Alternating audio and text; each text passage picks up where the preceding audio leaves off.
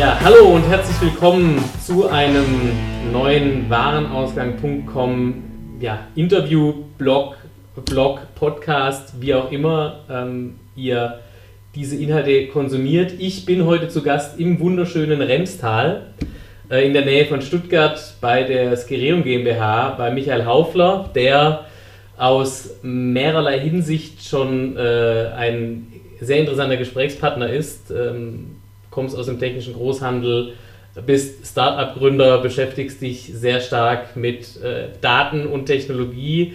Ähm, aber bevor ich jetzt zu viel von dir verrate, Michael, stell doch einfach mal selber vor, wer bist du und was machst du hier eigentlich?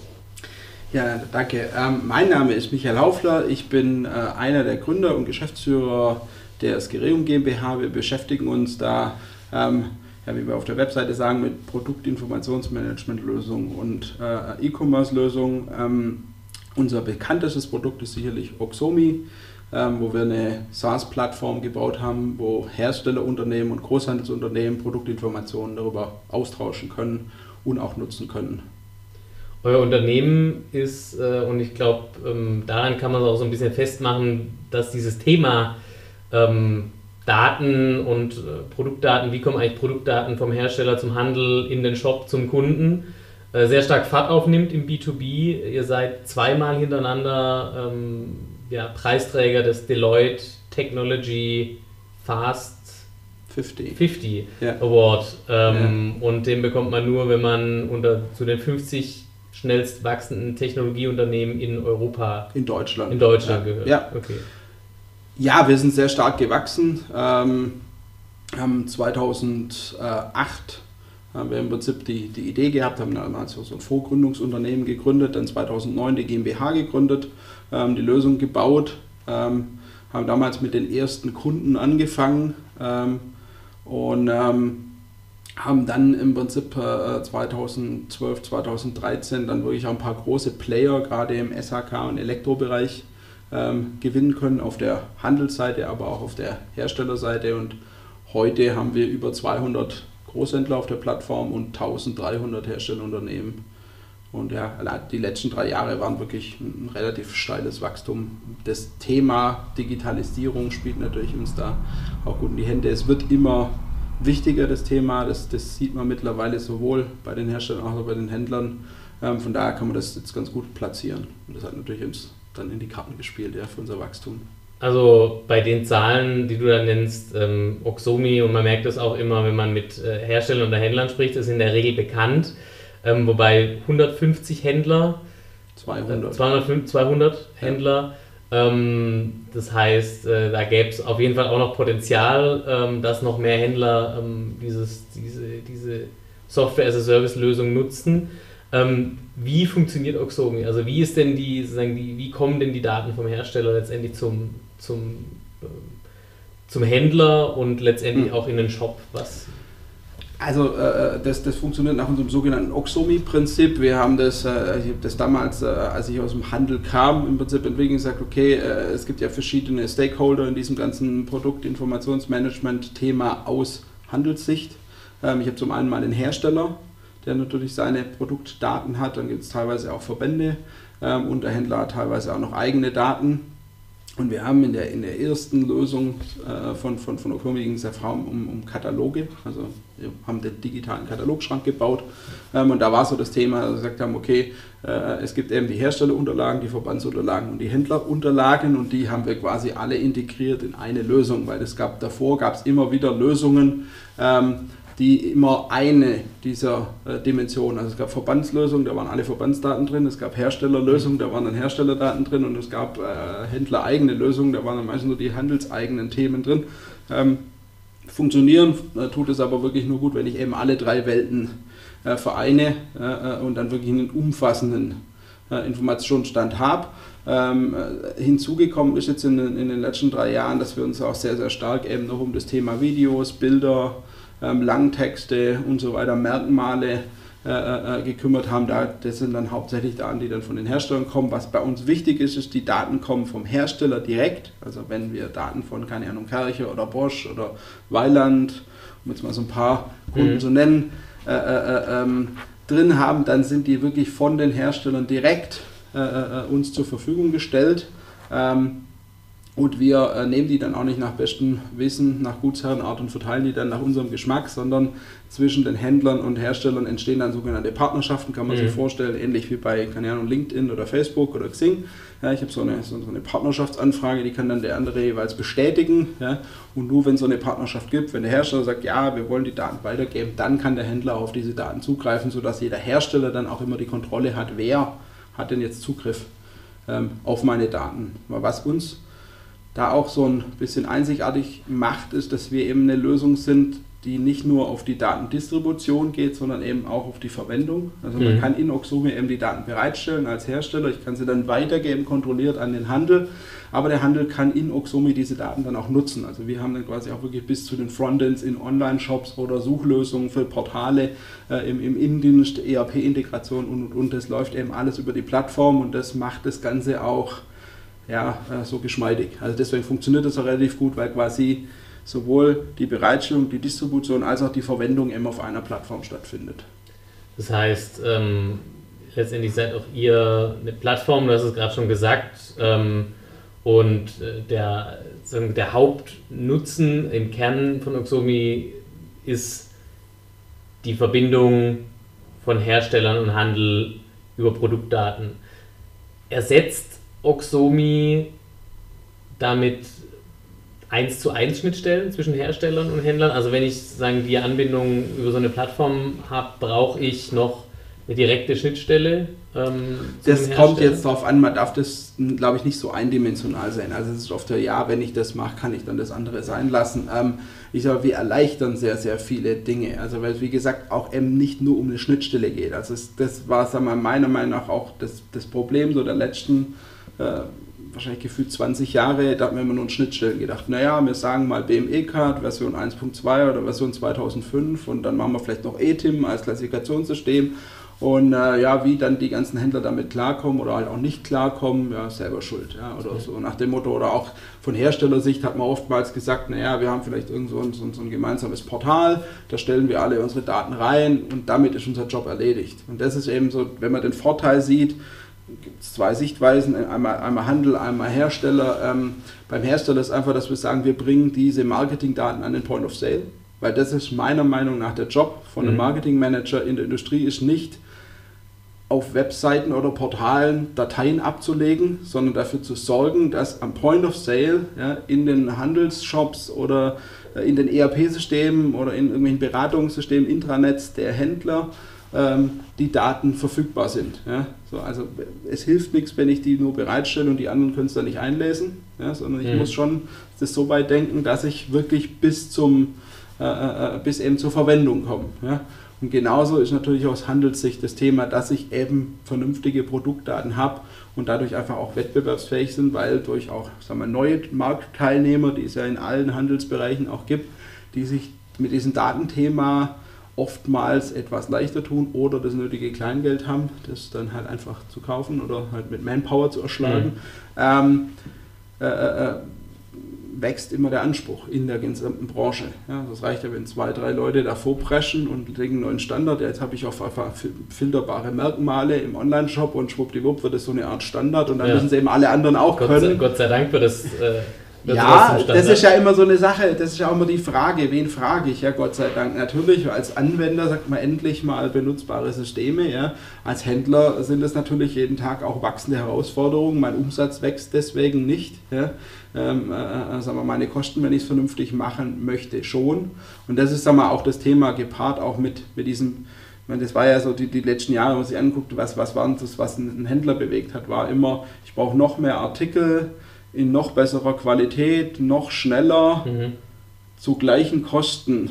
Ähm, am besten doppelt so schnell. Oder also das sind, das sind so, so Paradigmen, wo man sagt, naja, also das funktioniert halt nicht. Ja, mhm. also vor allem, wenn man nicht sagt, ja, ich brauche jetzt nicht 100.000, äh, sondern 102.000 Artikel, dann kann man darüber reden, aber wir reden ja da eher über so Themen, ja, 100.000 reichen nicht mehr, wir brauchen jetzt 2 Millionen. Ja. Mhm, ja. Man sagt, gut, das ist Faktor 20. Ähm, ja, wenn ich das mit manueller Arbeit mache, dann muss ich halt schon mal schauen, ja, wo kann ich denn jetzt noch anbauen? ja, ähm, und das, das sind so die Themen, ja, wo, wo finde ich denn überhaupt die Leute, die ich da alle einstellen müsste, wenn ich es mit meinen bisherigen Prozessen mache. Und das ist auch so ein bisschen bei uns halt dieser Oxomi-Ansatz, dass ich halt da eine skalierbare Pflege bekomme. Wenn ich Bilddaten über Oxomi beziehe und ich habe halt meine Lieferanten, die sie mir dafür zur Verfügung stellen, kann ich halt auch sagen, okay, Heute habe ich 100.000 Artikel, morgen habe ich 700.000 Artikel. Aber solange die Bilder über, die, über, über, über äh, Lieferanten, die die Oxomi unterstützen, kommen, habe ich quasi keinen Zusatzaufwand und trotzdem überall vernünftige Bilddaten oder Langtexte und so weiter hinterlegt. Und das sind eben dann die spannenden Themen. Ja. Weil der Prozess im Endeffekt der gleiche ist und somit. Und weil wir on demand auf die Daten zugreifen. Also das ist ja der ganz große äh, das, das, der hat ein andere Nutzungsparadigma. Seit der, wir sind alle irgendwo Jäger und Sammler, hat mhm. man immer gesagt, ich brauche alles bei mir in meiner Firma, egal wie klein sie ist. Wäre ja. auch meine Frage gewesen, kommen die Daten dann ins PIM? Also werden die runtergeladen, wieder hochgeladen oder was? Ähm, nein, also äh, äh, oftmals nicht. Äh, äh, das sind ja auch oftmals Herausforderungen, haben wir jetzt auch erst äh, lernen müssen, gerade zum Beispiel PIM-Systeme. Ähm, kommen ja klassisch eigentlich eher aus der Katalogproduktion. Mhm. Ähm, da gibt es dann auch ganz interessante Lizenzmodelle. Wenn ich dann MAM-Module habe, die ich dann nach Anzahl Bildern oder sowas lizenzieren muss und ich will dann da nochmal kurz zwei Millionen Bilder reinladen, ähm, dann äh, kostet mich das eine ganze Stange Geld bei vielen Herstellern. Ähm, weswegen da viele dann auch sagen, nee, äh, PIM machen wir vielleicht eher die Katalogdaten. Zumal man da auch sehen muss, PIM-Systeme kommen natürlich auch ursprünglich eigentlich eher aus Herstellersicht, da geht es eher um 10.000, vielleicht mal 50.000 Produkte. Mhm. Das heißt, die wenigsten PIM-Systeme sind wirklich dafür ausgelegt, für Millionen von Produkten Daten zu liefern. Ja, Gibt es teilweise Einzelsysteme, aber der Großteil der Lösungen, die im Markt sind, sind eher eben auf diese Herstellerschiene. Ich habe meine 10.000, meine 15.000, meine 20.000 Produkte oder so, vielleicht mal 50.000, aber eben nicht 2 Millionen, 3 Millionen, 5 Millionen Artikel. Mhm. Ähm, und ähm, das zweite Thema ist eben, wie gesagt, äh, äh, äh, wie viel Manpower, wie viel Storage, wie viel äh, Kapazität brauche ich, um diese Daten vorzuhalten, die ich wahrscheinlich in den meisten Fällen nie brauche. Also das ist ja auch den, das andere Thema. Jetzt haben dann alle zwei Millionen Artikel ähm, im Online-Shop, wenn man sich dann mal anschaut, wir machen ja auch E-Commerce-Lösungen, ja, wie viel Prozent der Artikel werden denn wirklich in zwei Jahren überhaupt einmal angeschaut oder einmal bestellt, ja, dann ist es doch recht ernüchternd. Ja. Und das mhm. ist natürlich wieder auch das andere Thema, dann zu sagen, okay, ähm, wenn ich es eben on demand mache, dann stört mich das alles nicht. Also ich habe eben die Daten quasi in der Sekunde, wo der Nutzer darauf zugreift, habe ich die Daten. Ja, aber mhm. ich brauche sie nicht permanent deswegen vorhalten. Ist es sagen auf Händlerseite, systemseitig auch mit allen Systemen kompatibel? Ja, also, nahezu. Also wir haben ja x Systeme bei uns angebunden, sagen wir mal, die ganzen großen bekannten Online-Shop-Lösungen, die so im, im, im, im, im äh, ähm, sagen wir, Produktionsverbindungshandel, äh, Elektrogroßhandel, Sanitärgroßhandel unterwegs sind, haben eigentlich alle Schnittstellen mhm. ähm, für, für, für Oxomi mittlerweile im Standard oder als Modul. Ihr taucht ja mit äh, dem Thema Oxomi sehr tief in das Produktdatenthema ein. Da kommt ihr auch ursprünglich ähm, ja her, glaube ich, aus diesem Produktdatenthema. Du bist im, äh, im Großhandel auch sozialisiert beim technischen, äh, technischen Großhändler. Und ähm, bei diesem Thema Produktdaten, mein erstes Projekt, das ich damals gemacht habe, habe ich immer gesagt, das ist hoffentlich auch mein letztes Produktdatenprojekt ähm, das ist bisher noch nicht eingetroffen, dass es mein letztes äh, war und ich glaube, das ist ja auch eines der Themen, das die Branche der meisten umtreibt. Wie siehst du das denn? Ich glaube, also was für mich immer so als Frage auch im Raum steht, ist, wer ist eigentlich dafür zuständig, gute Produktdaten zu liefern? Ist es der Hersteller oder ist es der Handel? Äh, ich glaube, eine ähm, ist keine binäre Entscheidung. Ähm, ich glaube, die Wahrheit liegt irgendwo dazwischen. Ihr arbeitet jeden Tag mit beiden. Ihr kriegt jeden Tag auch Daten zu Gesicht. Ihr habt, glaube ich, einen sehr tiefen Einblick über Datenqualität. Mhm. Ähm, was ist da deine Einschätzung dazu? Also ich bin da mittlerweile, wir haben unser sogenanntes Zwiebelschalenmodell da entwickelt ähm, und das ist so, so meine Essenz nach mittlerweile 15 Jahren, wo ich mit, mit dem Thema wirklich aus unterschiedlichsten Perspektiven, also Handel, Industrie, Verband, äh, jetzt auch als Softwaredienstleister damit äh, beschäftigt habe. Ähm, das, also klar, die, der, der erste Ansatz, den sicherlich jeder wählt, wenn er mal mit dem Thema zu tun hat, ist, ja, wir haben ein PIM-System oder ein ERP-System, irgendein System und da kommt alles rein in der besten Qualität. Das ist so, das ist die erste Herangehensweise, die man hat. Ja, kann doch gar nicht, ja, hallo, wir leben doch hier 2018, ja, alles andere geht nicht, ja.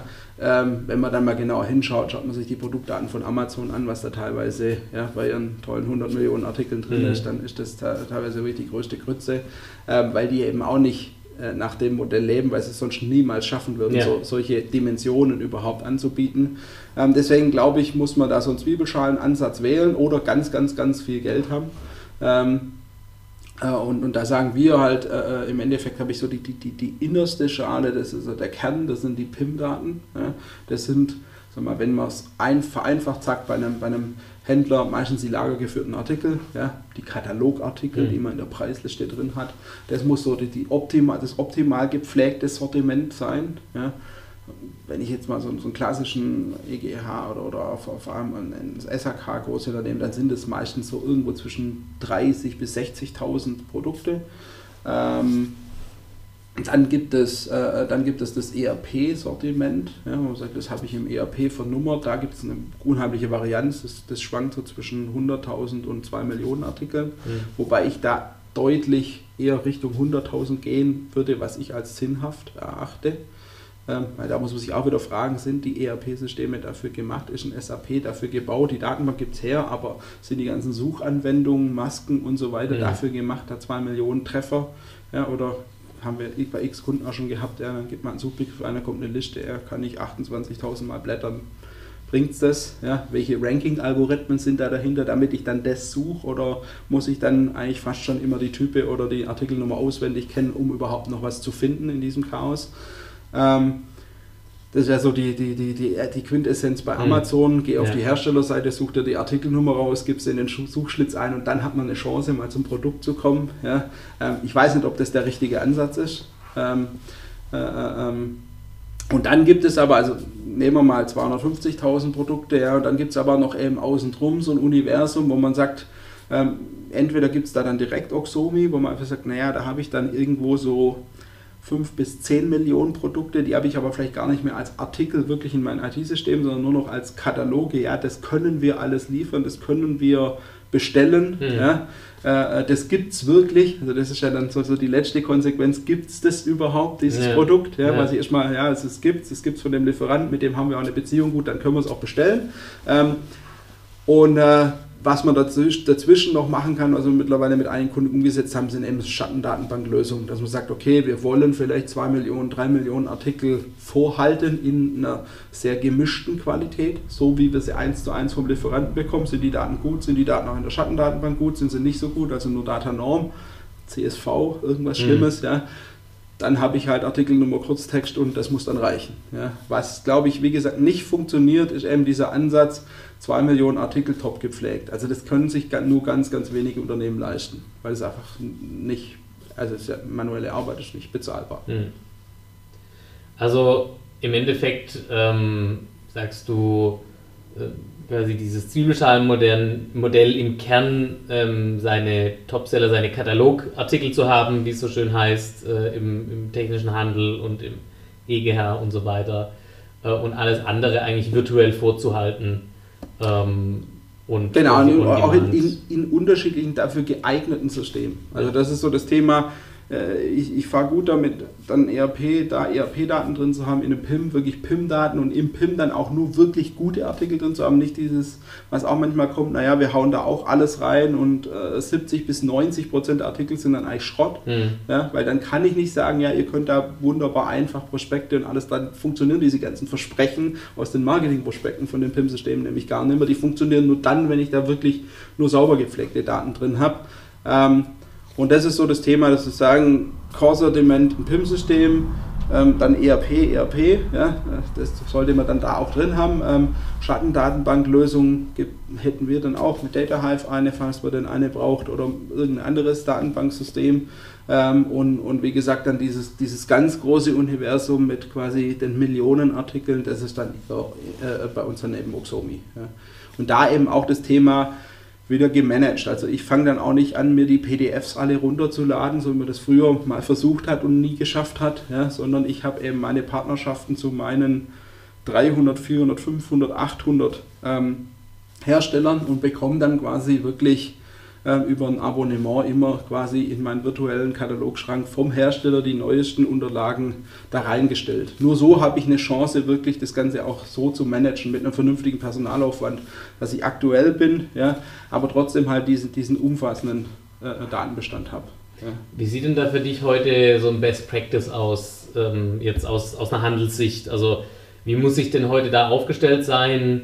Ähm, sowohl vom Mindset her als auch dann in der Umsetzung, was die technologische Architektur angeht ähm, und auch sagen, die Art und Weise, wie ich dieses Thema, also wie ich diesen Prozess ähm, bearbeite. Gibt es da heute überhaupt ein Best Practice? Ähm da tue ich mir schwer, jetzt den einen Best Practice Fall rauszunehmen. Ich sage mal, am Ende des Tages braucht man natürlich irgendwo, also ich, klar, ich brauche natürlich Lösungen, die miteinander arbeiten. Also wenn ich heute noch irgendwelche monolithischen Anwendungen habe und sage, nein, wir haben noch unseren Host-Computer, was weiß ich, irgendeine, irgendeine äh, Deck, äh, digital, was weiß ich was, äh, Katastrophe Alpha aus den 80ern, da läuft noch unser COBOL-Programm oder unser MAMS-Programm drauf. Äh, 35 äh, Jahre alt, ja was, XML äh, gibt es nicht, äh, ähm, Schnittstellen nach außen eigentlich nicht vorgesehen. Ähm, dann tut man sich da unheimlich schwer. Wir haben da aber auch mittlerweile schon echt Großhändler gesehen, die dann drumherum sich Schnittstellen aufbauen. Ja, also quasi da wird dann das, das, das alte, schlimme System eben einfach weggekapselt. Mhm. Nach außen habe ich dann Java-Anwendungen mit, mit Web-Services und so weiter. Das ist auch ein Ansatz. Ich glaube, das Wichtigste ist hier, dass in dem Unternehmen klar wird, Stammdaten sind Chefsache. Also das ist auch das Thema, was wir, wenn wir mit, ne, mit, mit, mit Kunden E-Commerce-Projekte machen, ähm, ähm, dann gibt es einen schönen Spruch, äh, äh, im E-Commerce-Projekt gibt es drei wichtige Themen, das sind Stammdaten, Stammdaten und Stammdaten. Das sind so die, die Themen, wenn ich die im Griff habe, alles andere kann man lösen. Ja, also ja, wir haben hier eine besondere Orderschnittstelle oder bei uns kann man irgendwie die Angebote auch noch zwei Wochen nach Gültigkeit bestellen oder was weiß ich. Das ja. kann man alles lösen. Wenn ich aber die Stammdaten nicht im Griff habe, das nicht funktioniert, dann wird mein E-Commerce-Projekt nicht funktionieren. Punkt. Ja, und das ist so das Thema. Deswegen ist Chefsache. Also ich kann das nicht wegdelegieren als, als, als äh, Geschäftsführer oder als, als äh, Vorstand. Das muss einfach auch bei mir auf dem Tisch sein.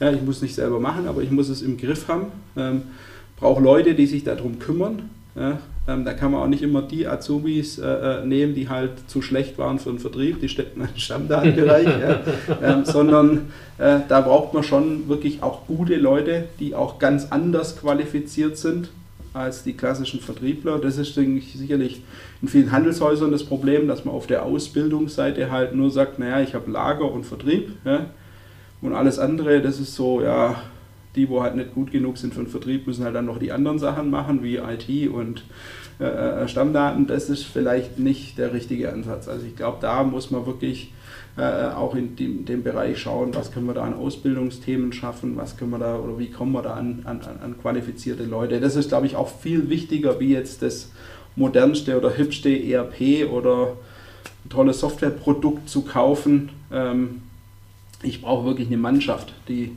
die das versteht, ja, und ich brauche eine klare Strategie. Also auch das, und das muss eben von ganz oben kommen, eben gerade zum Beispiel so, ja, äh, wir wollen das vielleicht nach dem Zwiebelschalenmodell machen oder nein, wir wollen nur 400.000 Artikel, aber die müssen alle top gepflegt sein, ist ja auch eine Strategie, meiner Meinung nach die falsche, aber ich brauche mal eine. Ähm, wir sehen leider auch ganz oft, dass da gar nicht so ganz klar die Strategie da ist. Alle schreiben nur in alle Richtungen, wir brauchen mehr Artikel, die sind zu schlecht ja, und so weiter. Das sind so Themen, wo man sagt, ja, was ist denn jetzt das Wichtigere? Also wollen wir die Qualität erhöhen oder die, oder, oder, oder, oder die Anzahl der Artikel. Also das sind so mhm. Themen, die sich ja so ein bisschen gegenseitig ausschließen mit einer gegebenen äh, Mannschaftsstärke. Ja. ja. oder ich muss natürlich hier an der Schraube drehen. Mhm. Ähm, und da sage ich, also das, das, das sehe ich als wirklich als die Herausforderung. Und da gibt es auch, sag mal, jetzt mal unterm Strich so über alle Branchen und alle Händler gesprochen schon äh, oftmals noch, noch hohen Optimierungsbedarf.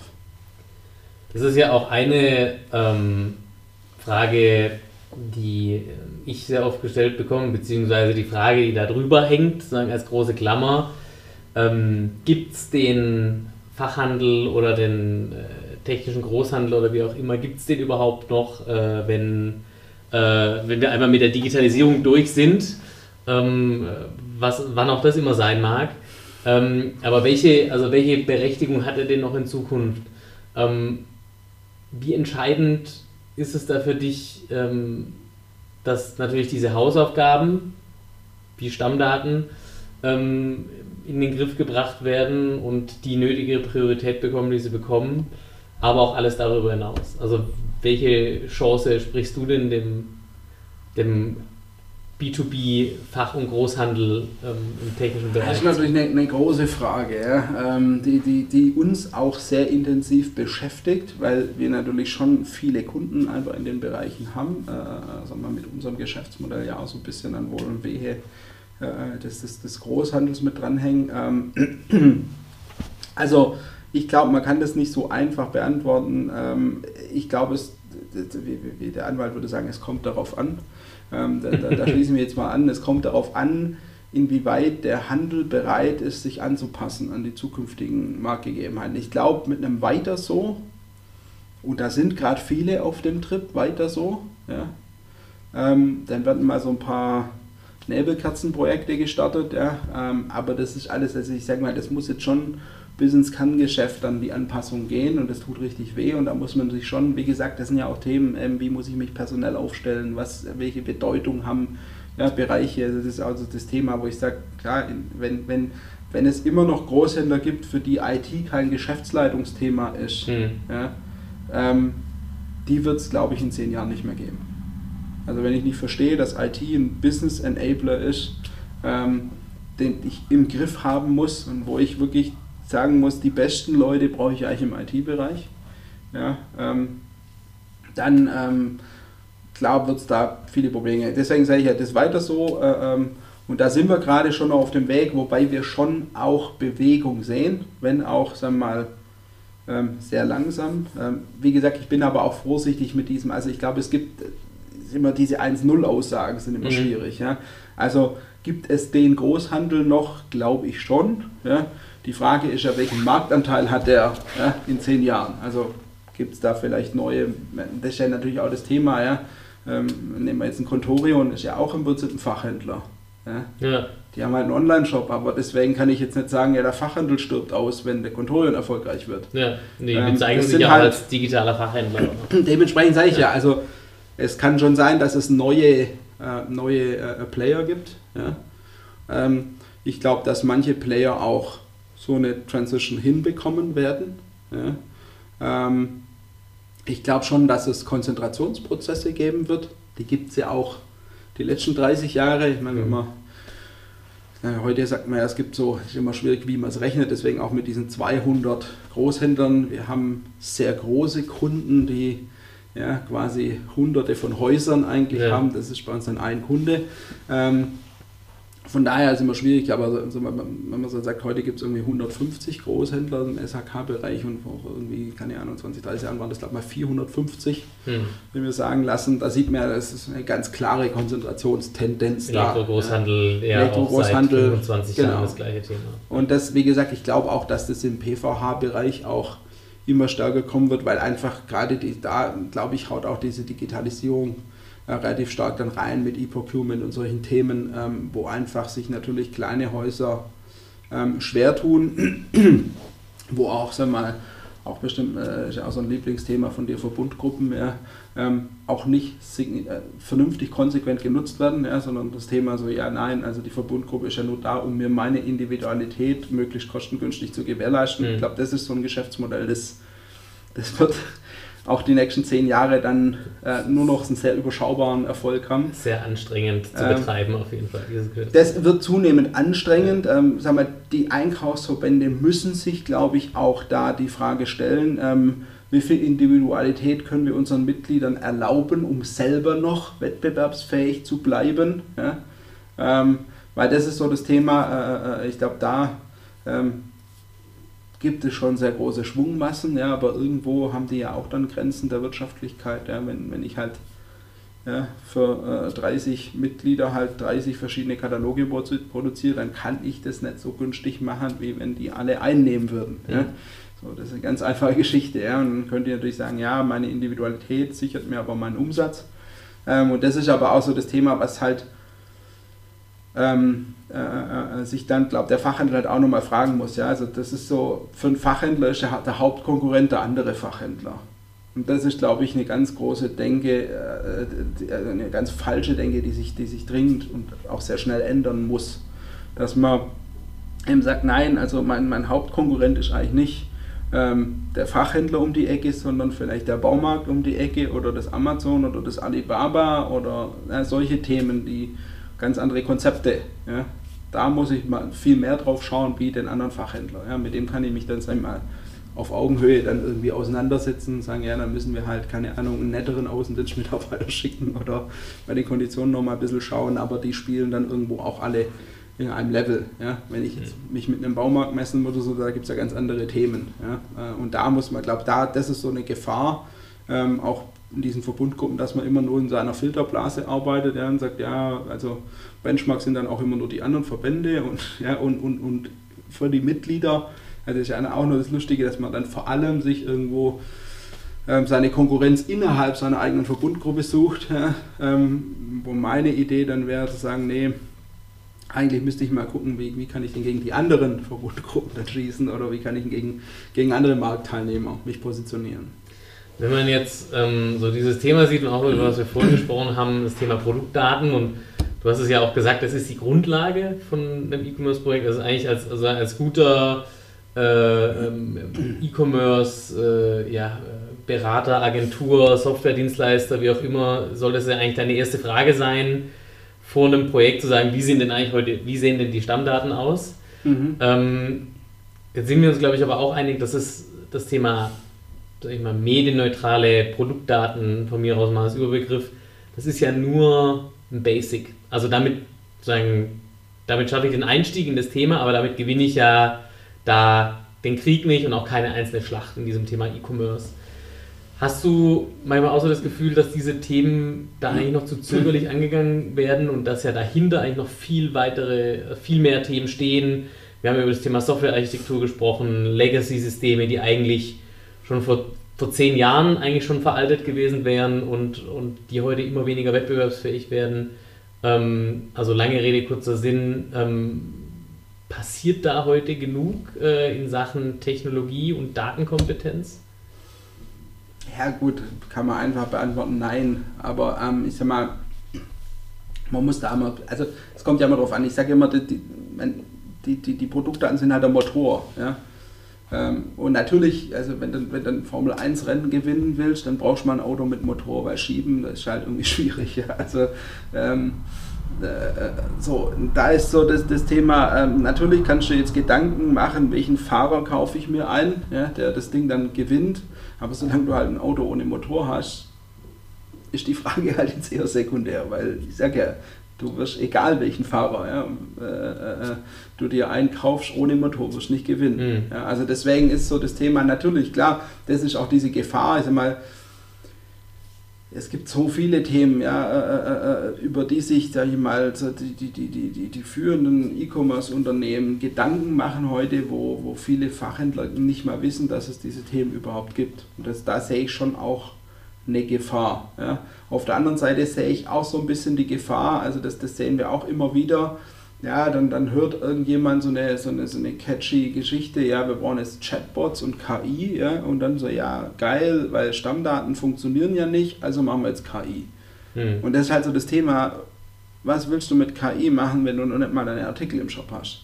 Also deswegen sage ich ja, man muss schon seine Hausaufgaben machen und das ist halt ein Prozess.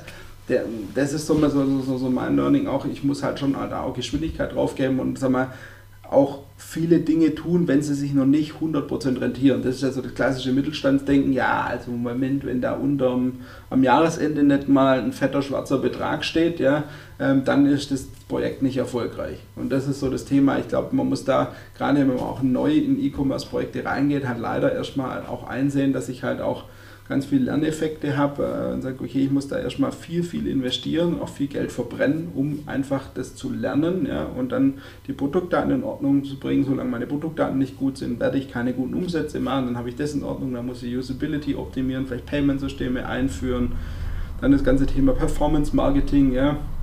Ähm, wenn man solche Themen angeht, dann verbrennt man da erstmal überall Geld.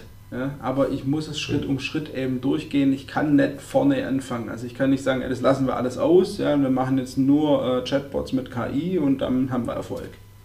Weil die funktionieren auch nur, wenn alles andere vorher, also wenn ich ja. dann kann meine Zahlungsprozesse nicht im Griff habe, wenn meine Produktdaten nicht stimmen, wenn äh, meine äh, Conversion-Optimierung grauslich ist, ja, und die Leute dann alle abspringen, wenn sie auf der, auf der, auf der Landingpage oder sowas rauskommen, dann brauche ich auch nicht vorne einen Chatbot davor hängen. Das, das hilft dann alles nichts. Ja. Das ist ja genau die Herausforderung für viele, ähm, gerade im Handel, auch auf Herstellerseite, aber diese ganzen Lernkurven, die es da eben gibt, möglichst schnell und auch möglichst günstig zu durchlaufen. Also ich glaube, Geld verbrennen ist da auch immer relativ, weil es gibt eben, glaube ich, viele Dinge, die kann dir heute keiner sagen, sondern die musst du halt eben ausprobieren ähm, und eben nicht das fünf Jahres äh, PIM-Projekt vielleicht jetzt planen, um dann nach fünf Jahren festzustellen, es dauert nochmal fünf Jahre, kostet nochmal so viel. Ähm, sondern äh, vielleicht mal Dinge zu machen, die man auf ein halbes Jahr planen kann oder die man schnell umsetzen kann, um schnell zu sehen, ähm, führt uns das in die richtige Richtung oder nicht.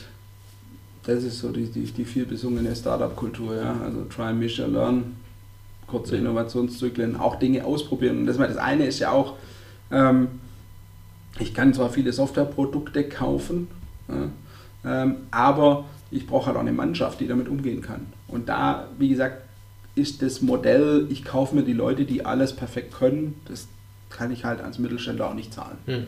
Ja, also muss ich Leute ausbilden, die müssen mitwachsen. Ja. Und das ist auch so, eine, so eine, glaub, ein Fakt, der unheimlich unterschätzt wird. Also wie, sag mal, ich muss nicht nur quasi die Software kaufen und zum Laufen bringen und meine Daten in Ordnung bringen, sondern ich muss auch meine ganze Organisation mitnehmen. E-Commerce fähig machen. Ja, wenn die im Vertrieb keinen Bock auf Online-Shop haben oder wenn die im Außendienst keinen Bock auf Online-Shop haben, dann kann ich den besten Shop mir kaufen, leasen, programmieren lassen, was auch immer. Ja, ähm, der wird nicht erfolgreich sein, weil das, das ja, ähm, killen die mir in der Organisation dann brutal. Und das ist so das Thema und das, das braucht auch Zeit. Also das kann ich auch nicht auf Knopfdruck. Ich kann nicht von einer Organisation, wir hatten es vorhin kurz, äh, äh, äh, ich brauche neun Monate, um gelerntes Verhalten zu verändern. Ja, so, das mhm. heißt, ich kann nicht von heute auf morgen ja, sagen, ja, jetzt, ihr, jetzt müsst ihr alle nur noch chatten und jetzt müsst ihr alle hier Slack nutzen und keine Ahnung, äh, euch jetzt mit, mit, mit irgendwelchen digitalen Themen auseinandersetzen und die Schnittstellen aus dem FF können. Das, das dauert wirklich Zeit und sagen wir, neun Monate sind da wirklich sportlich. Also ich glaube, man muss ganz viele solche Verhaltens- Änderungen hintereinander dann durchlaufen. Und deswegen, wie gesagt, klar, äh, äh, bin ich ein großer Fan davon, auch zu sagen, okay, ich brauche da irgendwo so ein bisschen Spielwiese, ich muss immer wieder Dinge ausprobieren. Und sag mal, das ist ja auch immer das Thema, wie, wie, wie richte ich mich strategisch aus? Ja? Also bin ich halt jemand, der sagt, okay, ich schaue mir an, was macht der Marktführer und das versuchen wir jetzt möglichst billig zu kopieren. Dann bin ich halt immer fast so gut wie, mein, wie, wie mein Konkurrent. ja? Ähm, und sag mal, das sieht man ja auch in diesen, in diesen äh, gibt ja immer diese digitale Ökonomie, Winner takes it all. Ja, also das ist ja die Frage, was bringt es mir denn, wenn ich fast so gut bin wie Amazon und die dann aber irgendwie 70% vom Markt haben? Ähm, oder muss ich halt sagen, okay, ähm, ich möchte in bestimmten Bereichen, also klar, nicht jeder Großhändler kann ja Amazon werden, ähm, aber es könnte ja auch sein, dass ich, wenn ich es anders definieren sage, okay, ich möchte, keine Ahnung, in der Region, äh, was weiß ich, äh, äh Nordwürttemberg ähm, äh, zu den Top 3 äh, SHK-Großhändlern oder Elektro-Großhändlern oder whatever gehören, ja, bla bla bla, für die und die und die Kundengruppe.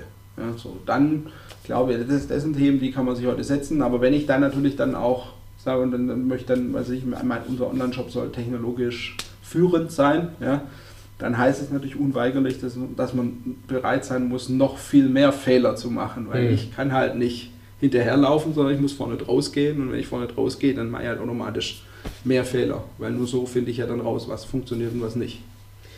Du hast ähm, vorhin schon gesagt, auf die Mannschaft kommt es an und äh, ich glaube, das ist ja ein großer Punkt, also quasi fehlende Kompetenzen heute im Unternehmen aufzubauen, hat natürlich mit Ausbildung zu tun, aber auf der anderen Seite schon auch damit zu tun, sich zumindest mal einen Teil der Kompetenzen in-house zu holen. Was ich immer wieder feststelle, ähm, wenn man sich, ähm, also wenn man einerseits der Diskussion folgt, ähm, sagen, wir transformieren jetzt unser Unternehmen, ähm, sei es ein Hersteller oder ein Händler, ist eigentlich auch mal ganz, ganz, ganz wurscht. Und man sieht dann, dass da aber viel was passiert eigentlich ähm, ähm, eher im Bereich des äh, Window Dressings ist. Also wir machen jetzt mal einen virtuellen Showroom. Ähm, okay, oder wir machen jetzt eben äh, Chatbot, hattest du genannt, oder mhm. ähm, mein Lieblingspasswort ist ja, wir machen jetzt Big Data. Äh, Mit Excel. Da, da weiß, dabei genau, da weiß dann gar keiner mehr, was eigentlich ja. sozusagen da, äh, dahinter steht, aber es hört sich erstmal gut an. Ja. Ähm, was ich ganz oft vermisse, ist so diese, diese Ownership von diesen Themen. Also quasi, kann ich heute überhaupt Big Data machen? ohne dass ich mir zumindest mittelfristig eigene Data Scientists ähm, und Datenbankentwickler im Haus aufbaue, wenn ich die heute noch nicht habe, weil die Jungs, die bisher das, die AS400, die im Keller steht, äh, maintainen und warten, sind ja nicht die Jungs, die sich und Mädels natürlich auch ganz wichtig ähm, berufen fühlen, ähm, irgendwelche Big Data, Data Science Projekte im Unternehmen umzusetzen. Ach, ja, ich sag ja, man muss es immer sauber definieren. Also Big Data ist auch so mein Lieblingsunwort, weil es, glaube die allerwenigsten machen, weil auch die allerwenigsten wirklich echte Big Data Probleme haben. Ich meine, welcher äh, Händler hat denn heute irgendwie terabyteweise Daten? Ja? Das ist immer vernünftig strukturiert. Also das, das ich glaube, man kommt da mit relationalen Datenbanken gerade im, im Großhandel schon, schon sehr, sehr weit. Ähm, ja, Data Scientists, klar, wäre es immer gut, einen zu haben, aber A, muss ich ihn bezahlen können und B, brauche ich natürlich auch Umfelder, wo die Leute heute überhaupt noch bereit sind zu arbeiten. Das ist ein Thema, wo ich im Handel wirklich auch ähm, Herausforderungen sehe, da Räume zu schaffen. Ähm, deswegen, ich sehe das immer so ein bisschen gemischt, diese, diese ganzen Acceleratoren und was da so Corporate Startups und sowas machen, was ich gut daran finde sind, dass da Räume geschaffen werden, wo wirklich gute, innovative Leute ein bisschen an einer längeren Leine laufen können. Ich sag mal, ähm, ich glaube schon, dass, dass, dass, äh, dass es eine riesen Herausforderung ist, gerade in diesen ganz tradierten Unternehmen da eben wirklich innovative, gute Leute zu finden, zu heiren und dann vor allem auch zu halten. Ja, ich das ähm, und deswegen glaube ich, auch da äh, könnten, ja, meiner Meinung nach zumindest, Beispiel auch Verbundgruppen äh, äh, äh, eine Rolle spielen oder auch, wie gesagt, eine sehr, sehr enge Zusammenarbeit mit, mit, äh, ähm, mit Partnern. Also wir haben das auch mit, mit, mit, mit äh, einigen Kunden, wo wir eine sehr, sehr enge, vertrauensvolle Zusammenarbeit haben, die gar nichts mehr mit dieser klassischen äh, Lieferanten-Kundenbeziehung hat. Das ist auch ein Thema, was, glaube ich, äh, äh, viele Händler noch lernen müssen, ja? dass der Warenlieferant ein ganz anderer Ansprechpartner ist als ein Dienstleister. Ja, vor allem ein Dienstleister, der mir vielleicht mein ERP-System baut, der meine Shop-Systeme baut. Ja? Ähm, was mache ich denn, wenn der irgendwann mal keine Lust mehr hat, weil ich ihm ständig immer nur wegen äh, 0,25 Personentagen versuche, nochmal die letzten 10 Euro Rabatt irgendwie rauszuhandeln. Da gibt es wirklich auch mittlerweile den Stadt, sagen, haben wir keine Lust mehr drauf. Dann machen wir lieber mit anderen Kunden Geschäft, weil es natürlich, ja, wenn man sich heute anschaut, welche Digitalagentur kann sich denn heute nicht vor Aufträgen kaum mehr retten. Mhm. Ja. Ähm, dementsprechend sagen wir, findet da natürlich auch ein Selektionsprozess statt, so wie ich sagen wir, als, als, als Softwareunternehmer meine liebe Not habe, auch gute Mitarbeiter zu finden, ja. auch hier ein Umfeld bieten muss, auch tue, ja, aus Überzeugung, aber auch, auch weil es anders gar nicht geht. Ja. Ähm, und ich glaube, das sind, das sind so auch so Lernprozesse, wo, wo, wo, wo sagen wir, in, in, in, im Handel, auch bei Herstellern, ja, ähm, glaube ich, schon noch, noch durchlaufen werden müssen. Das wäre ein Ansatz, fand ich ganz spannend, da wir auf dem PVH-Forum letztes Jahr, glaube ich, das der, der, der, der CIO von Banner vorgeschlagen. Ähm, ja, man müsste mal darüber nachdenken, auch in den Verbundgruppen solche Räume zu schaffen, dass man vielleicht auch nicht sagt, ja, ein kleiner PVH, ein kleiner PVH-Händler mit 30 Mann kann sich keinen Data Scientist leisten. Ja, zumal, wie will ich denn so jemand überhaupt sourcen? Also das ist ja auch das Thema. Mhm. Ich, auch, auch schon allein E-Commerce-Spezialisten, das ist so das, was wir auch mal mitkriegen, ja, wie, wie, wie finde ich denn jetzt raus, dass der das kann, wenn ich selber nicht kann? Mhm. Ja, ähm, da stelle ich es mir eigentlich deutlich einfacher vor, da zu sagen, okay, wir, wir müssen da halt irgendwo gemeinsame Units bilden, wo es dann ein, zwei, drei Leute gibt, die wirklich auch richtig tief in dem Thema drin sind. Ja.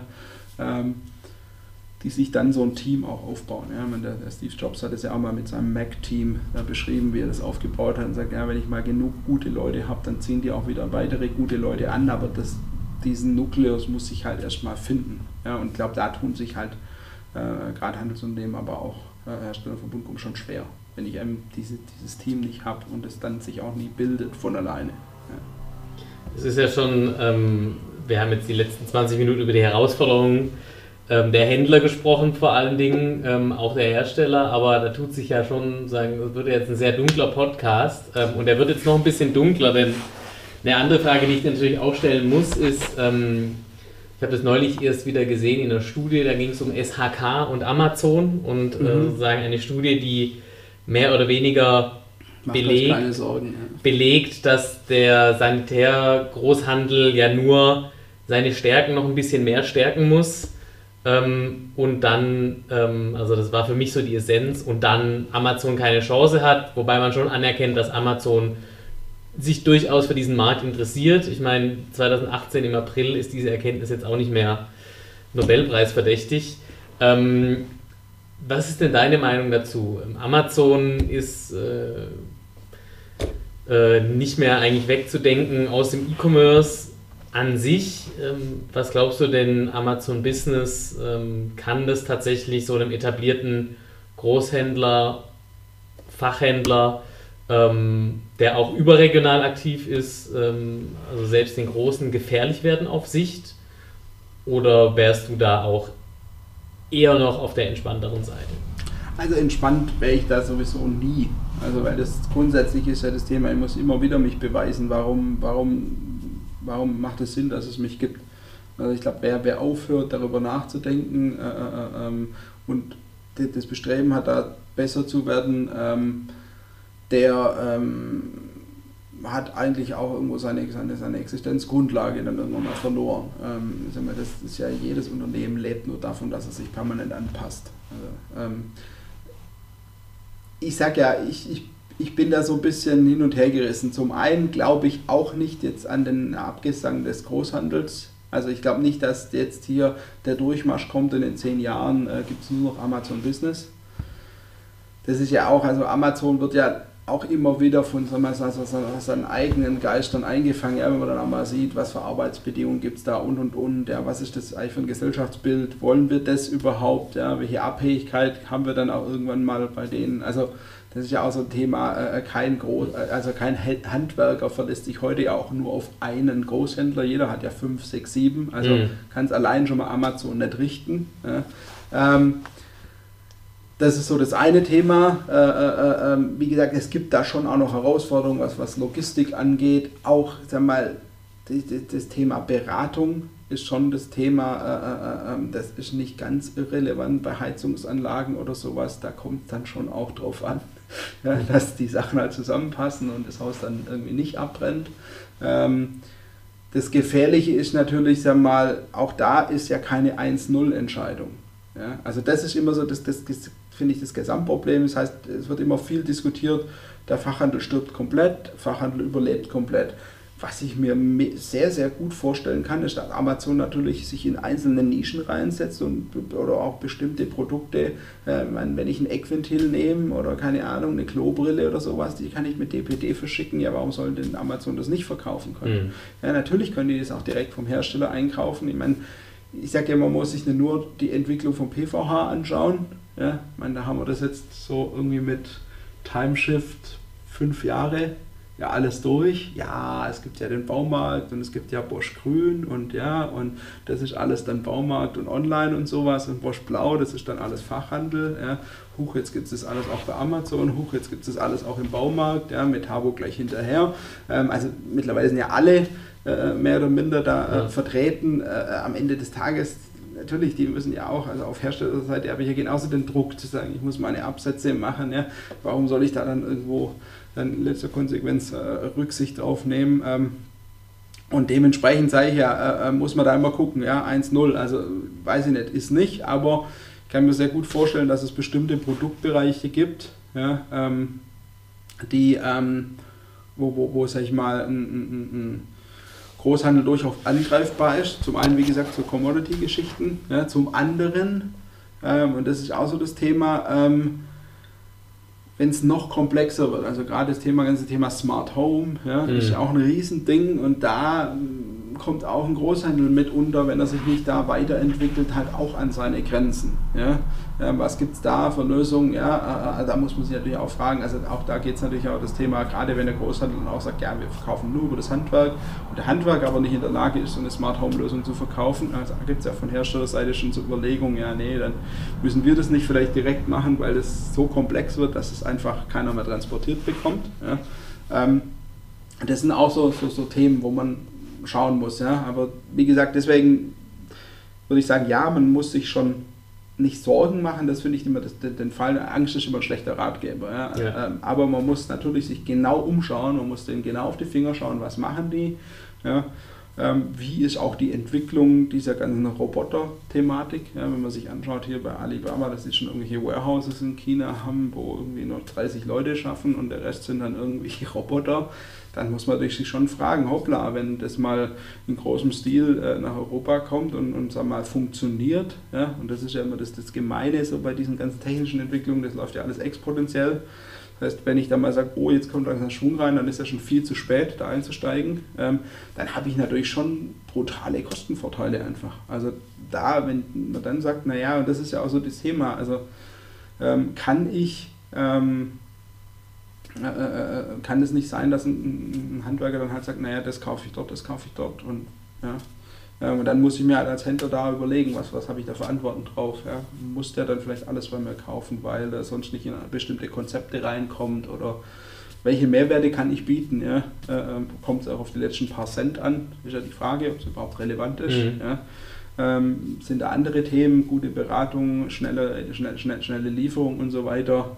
Äh, äh, äh, ist das überhaupt relevant? Auch da muss man ja schon sehen, ja, Amazon brüstet sich, juhu, wir können jetzt irgendwie in München und Stuttgart äh, äh, hier Prime Now, das kann jeder Elektro-Großhändler irgendwie schon seit zehn Jahren. Das ist da gar nichts Besonderes, ja. aber es wird aber auch natürlich nicht so gut vermarktet. Ja, das ist wieder das andere Thema. Aber ich sage ja, also auch da sage ich ja, ich will da auch nicht so ein ganz düsteres Bild zeigen. Ich glaube, es gibt mit diesen ganzen Veränderungen auch schon Chancen, sich da auch nochmal anders am Markt zu positionieren. Ich glaube halt nur, man muss, ähm, man muss da viel tun. Man muss einfach auch sehen, im Großhandel gab es halt auch, sagen wir, auch bedingt ja, durch so, so, Sondereffekte wie Wiedervereinigung und sonst noch was. Das waren ja alles auch gigantische Konjunkturprogramme am Ende des Tages, gerade für den Handel. Ja. Irgendwelche Hochwasserkatastrophen, ja, da für die einzelnen Menschen natürlich unheimlich tragisch, für so einen Sanitärgroßhändler, der dann Pumpen und so weiter liefert. Ähm, ja, da geht es dann ja, gar nicht mehr so nur ja. um optimale Prozesse, sondern einfach nur die Ware im Lager stehen zu haben und zu verteilen.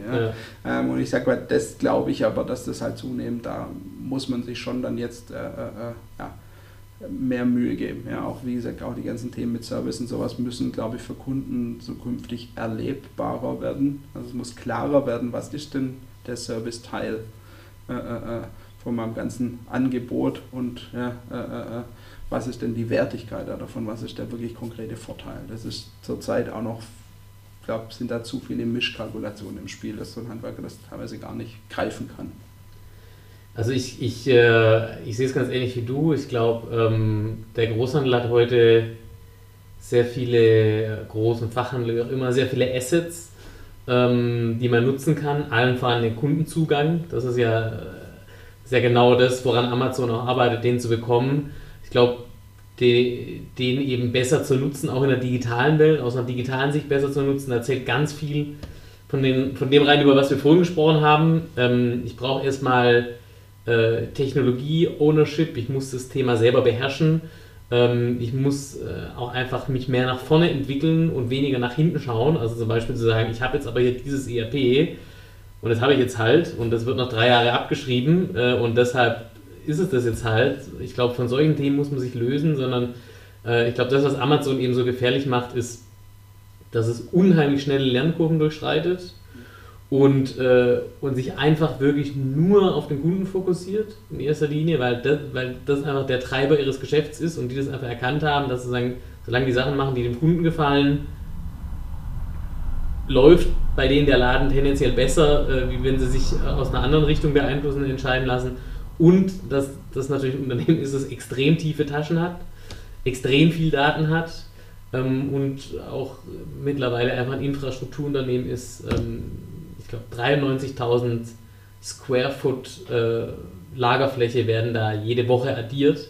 Mhm. Ähm, also quasi ein äh, mittelgroßes äh, Lager eines, äh, eines SAK-Großhändlers, äh, das da jede Woche dazukommt. Also ich glaube, das sind schon Themen. Ähm, also man sollte die auf dem Schirm haben, aber ich würde auch, also als großer, als großer Großhändler mich auch erstmal versuchen, auf meine Stärken zu besinnen und die eben in der digitalen Welt, äh, oder mir mal zu überlegen, was bedeuten die in der digitalen Welt? Also was ähm, Beratung, ja, hm. alles schön und gut, aber wenn ich trotzdem nachher schlechte digitale Konfiguratoren baue, dann habe ich eben meine Beratungskompetenz nicht aus der analogen in die digitale Welt übersetzt, weil ich nachher Dinge meinen Kunden vorsetze am Bildschirm oder auf einer App, äh, wo die einfach keinen Bock drauf haben. Und äh, dann ist es auch, habe ich auch wieder nichts gekonnt.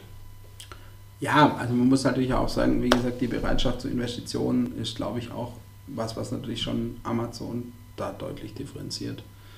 Ähm, das ist so ein Thema, glaube ich auch. Also das muss, glaube ich, im Großhandel schon auch das Thema sein, dass eine IT-Investition von 100.000 Euro jetzt nicht unbedingt irgendwie die Welt verändern wird und man da jetzt ja auch nicht Wunderbares erwarten darf, sondern das einfach gang und gäbe ist und das eigentlich jeder machen sollte, ja, äh, äh der irgendwo zukünftig auch eine Rolle spielen möchte das ist so das Thema. Also es ist immer interessant, auch wenn man sieht, ja, was, was, was wird für Außendienstapparate ausgegeben, allein für den Fuhrpark von Außendienstmitarbeitern äh, äh und, und äh, äh, äh, oder teilweise irgendwelche, keine Ahnung, äh, Renovierungsarbeiten im Eingangsbereich oder sonst noch was.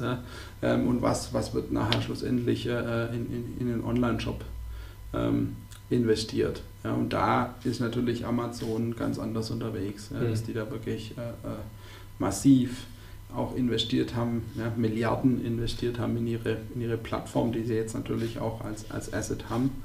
Ich glaube, da, ähm, wie gesagt, da, da muss mal, ein Handel schon auch, ähm, man muss jetzt nicht Milliarden investieren, das glaube ich auch nicht. Ich glaube, wie gesagt, auch Geld alleine wird es auch nicht richten. Mhm. Das ist auch so das Thema, wenn ich nur genug ausgebe, dann ja, kann ich mich retten. So einfach ist es leider dann auch nicht am Ende des Tages, sondern sind, sind eben diese, diese Kombinationen. Ich muss, was sind wirklich meine Vorteile? Ähm, wie kann ich die digitalisieren? Ähm, welche Leute brauche ich in meinem Unternehmen? Wie kann ich die halten? Wie kann ich die motivieren? Oder vielleicht auch gewinnen, wenn ich sie noch nicht habe? und äh, dann welche, welche Tools nutze ich? Ähm, und was auch ganz wichtig ist, weil wie gesagt, so äh, klar, je nachdem wie groß ich bin, kann ich sagen, ich, ich stelle mir die Leute mal kurz ein, aber ich glaube, für viele kleine Unternehmen wird da eher auch die Antwort dann sein, ähm, das muss ich als Dienstleister auch sagen, aber da, da glaube ich auch wirklich dran, ähm, welche Partner kann ich mir wirklich aufbauen. Ja? Und dann eben aber eben nicht dieses ja, Kunden-Lieferanten-Beziehung, sondern brauche ich wirkliche Partner, wo ich auch eine Beziehung zu denen aufbaue, wo man vielleicht auch ganz ganz eng. Wir haben auch Kunden, mit denen reden wir ganz offen über ihre Budgets. Ja, sagen, wir wollen dieses Jahr so und so viel investieren, lass uns gemeinsam überlegen, was können wir daraus denn optimal machen. Also da ist es eher so eine, ja, schon fast so eine Art Angestellten-Denke. Mhm. Ja. Ähm, und ich glaube, dass das auch der richtige Ansatz ist, weil wie gesagt, das auch es ist ja auch nicht das Thema, äh, äh, es sollte nicht die, Aufgabe sein zu sagen, ah, ich habe jetzt ein IT-Budget von 200.000 und wenn ich das für 180 durchkriege, dann kriege ich meinen Bonus. Zumindest hoffe ich das nicht, dass es bei auch nur einem so ist, sondern das Thema geht ja wirklich darum, finde ich Partner, kann ich mit dem vernünftig zusammenarbeiten und kann ich dann äh, äh, äh vernünftige Lösungen umsetzen, die ja viel, viel größere Effekte nachher haben, als irgendwie 20.000 Euro einzusparen.